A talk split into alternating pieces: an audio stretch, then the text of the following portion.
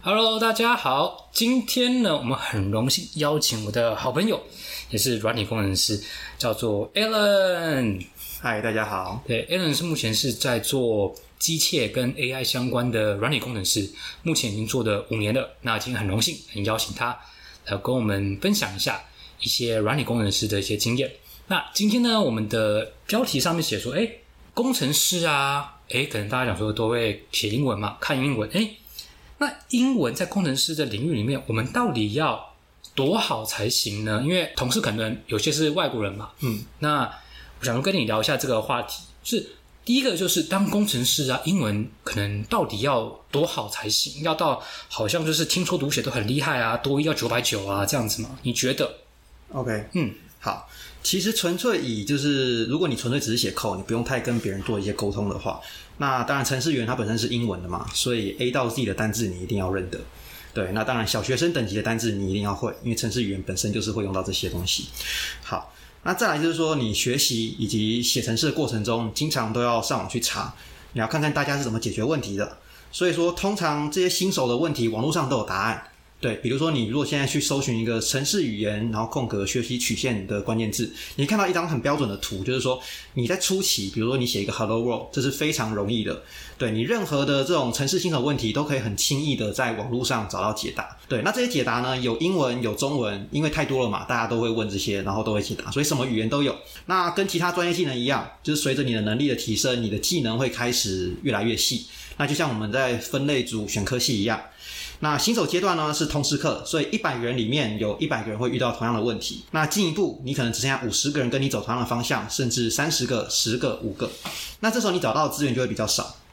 所以说，如果你的语言这时候还限制在中文的话，那其实差不多你就 GG 了。对，因为即便是中文的使用者，在这个阶段，他也会使用英文来发问跟回答。为什么？因为很简单，你如果用中文去发问，那只有看得懂中文的人可以回你。那如果你用英文发问，全世界都可以回答你，对。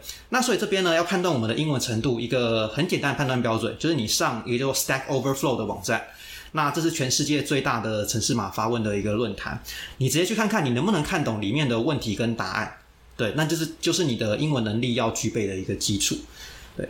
那其实说理工科的英文啊，它说难不难，其实大概相当于就是大学原文书的程度而已，对，它里面用的文法都很简单，单字也就是那几个。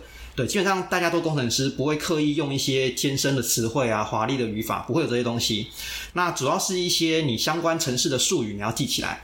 那这样你沟通上就没有太大的问题。所以说，工程师英文就是听说读写啊，你我觉得哪方面会比较呃需要注重的？是读吗？还是写？还是听？还是讲？呃，读比较重要。就像刚刚提到的，就是你最你花最多时间是你在读，比如说你在搜寻一个问题，上网查。对，上网查你会看到大量的就是人家的一些解答，那所以你读第一个一样没问题。听的话是取决于说你的工作环境有没有外国人。如果你需要跟他们讲话沟通，那当然听是重要的。但是如果你没有，比如说我们在一般台湾的这种软软体工程工程的公司里面，假设你不是那种外商，对你只是一般的那种台湾小公司好了，你的同事都是台湾人，那基本上你跟他们讲话就讲中文，你你的音听就还好。嗯，对。但是你读一定就像刚刚提到，因为你搜寻这些城市的东西一定都是英文。所以你的读就很重要。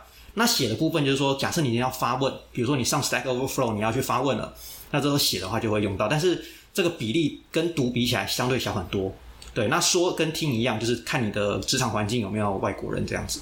了解。所以说，工程师而言比较多是读，所以你只要基本上读，呃，只要能够读懂文件，或者是读懂一些别人回答的一些，你问一些问题嘛，可能外国的工程师会回答你，你要看得懂他们回什么。对，随便说，像我刚刚提提供一个，我觉得比较直接的，就是你直接上那个 Stack Overflow，嗯，你直接看一下他们的那些问答。当然，如果说你城市都完全不懂，你是新手的话，你可能不知道他实际在讲什么。但那些术语类的你就跳过，反正你只要看得懂它的前后文大概是讲什么东西，看得懂这样就可以了。对，就是看得懂就可以。对，了解。所以听说读写在工程师里面读是最重要的。对。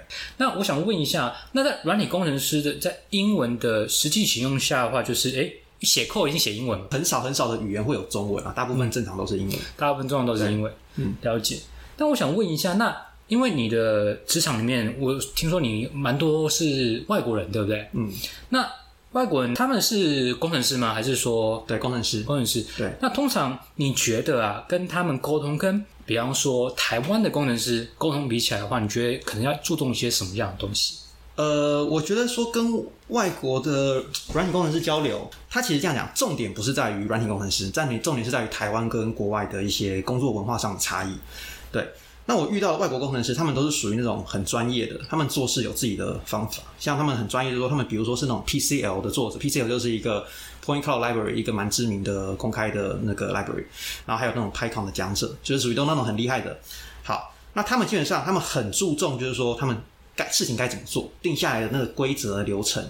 对，那他们讲话都是也是比较直接。换句话说，如果呃，他们会比较强硬的要求啊。那如果说因为你的关系，那导致延误了一些进度，那基本上他们就是属于就是反正就是如实报告。对，那比较不会像台湾，因为台湾人会多考虑一层，说，哎，我这样子直接讲，会不会有点害到你这种感觉？对，虽然说这其实讲白就是你自己做错，本来人家就是如实报告，可是台湾人会多想一层。对，所以台湾有时候会修饰一下。对，那台湾工程师其实专业上不会输外国了，我觉得。那只是说台湾人会比较善良，他会替人着想。所以，比如说像我第一份工作，就是有一个前辈，他工作效率大概是我的十倍。对我那时候什么都不会做。那那位前辈跟当时其他的同事哦，他们其实都很都很好，就在我遇到问题的时候会很耐心教我，甚至说有时候我出包了，他会帮我掩护一下。对，就是跟上面的老板报告的时候，就是会尽可能的把这边快速带过这样。对，那那时候也很感谢他们。对，所以我觉得这是主要就是台湾跟外国的人他们在沟通上的差别。那我想问一下，就是在台湾呢，有外国工程师的当同事的比例高吗？你觉得？我觉得取决于你去什么样的公司。嗯，比如说你是去什么 Google、雅虎之类，那当然里面一堆都是外国人同事嘛。是对。那如果你是去那种比较台商的，什么 PC Home 啊什么，那当然里面外国人比例就不高。所以取决于你去哪里，取决于你去哪里。对。那你觉得，假如说有外国人当你同事的话，英文会比较好，就强迫你只能讲英文，你觉得会吗？其实还是说其实也还好。呃，其实多少会，多少会。对，因为比如说像我之前参加一个英文读书会，是对，那里面有一些人，他就是呃，平常上班的时候，他们因为没有外国同事，那其实他英文呢，他们自己就会想说，哎，他们觉得英文有慢慢的就是呃有点退步的感觉。对，那像我自己的话。感觉就还好，因为我变成说我每天都会跟他们去，至少都会讲一两句啊，或者说至少像我们，比方说我们在 Slack，就是公司的通讯软体里面，我们都是用英文在讲，所以基本上我这方面就相对就还好。就连你们跟，比方说跟台湾的工程师或台湾的同事，你基本你们是用中文呃打字的话呢？这取决于说这是怎样的对话。比如说这样讲，我们公司的官方语言是英文，所以如果是在公开的 channel 去讲的时候，基本上尽量用英文，就是让大家都看得懂。对，那如果你是私人对话，比如说像我那时候我的部门里面全部都台湾人嘛，那你私人对话你就中文无所谓。对，所以取决于说有没有其他外国人在。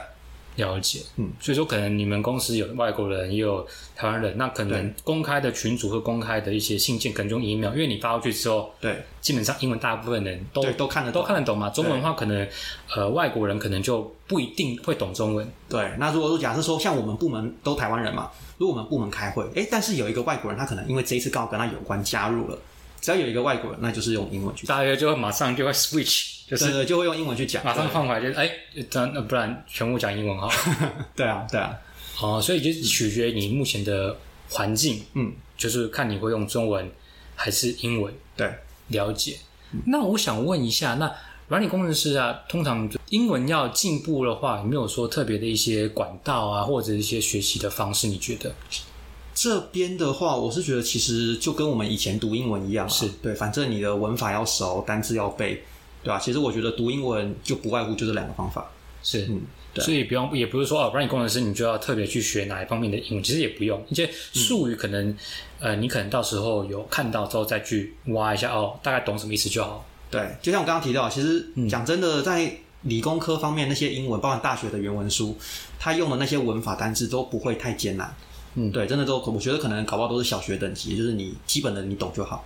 嗯，对对对，所以其实都还好，其实都还好。所以说，不用说，因为有些人可能说，哎，当工程师英文要读好，会不会他会觉得很有压力啊？说哦，英文不好，可是这样是不适合当工程师。其实英文也不用到真的只是很好，对啊。但可能像你刚刚讲，你可能之后要问问题的。对，你刚刚讲说一开始大家问的问题都差不多，所以你问中文用中文问，对，或者用英文问，基本上没差，因为你基本上都查到答案。嗯，但可能越细越深，比方说你是做 AI 做机器人相关的，可能越越来越窄的话，你还问中文，可能相关领域遇到的问题的人没有这么多。对，所以还是基本上问问题就是用英文，因为英文问完之后，就全世界的人都可以回答你。对，那你可以跟全世界人交流。那我想问一下，在软体工程师啊，在英文的实际的使用的情况到底会有哪一些？你觉得？OK，就是除了刚刚提到这种发问啊、解答、找解答的这个过程以外，那基本上还有其他几个地方会用到。就是首先第一个是说写程式的时候，大家会讲求一个就是不要重复造轮子嘛。对，什么意思？就是说别人已经做好的东西，你不用从头自己再写一遍。对，那换句话说，你工作上你可能就会经常会使用到第三方的开源程式。对，比如说别人已经写好了一个很厉害的数学的程式程式库，你不用自己从头写一遍那个方程式求解，你就直接拿那个 eigen 来用，类似这样子。好，那所以这时候你要用这个程式库，你第一件事情要做什么？你一定要看它的 readme，看它的说明。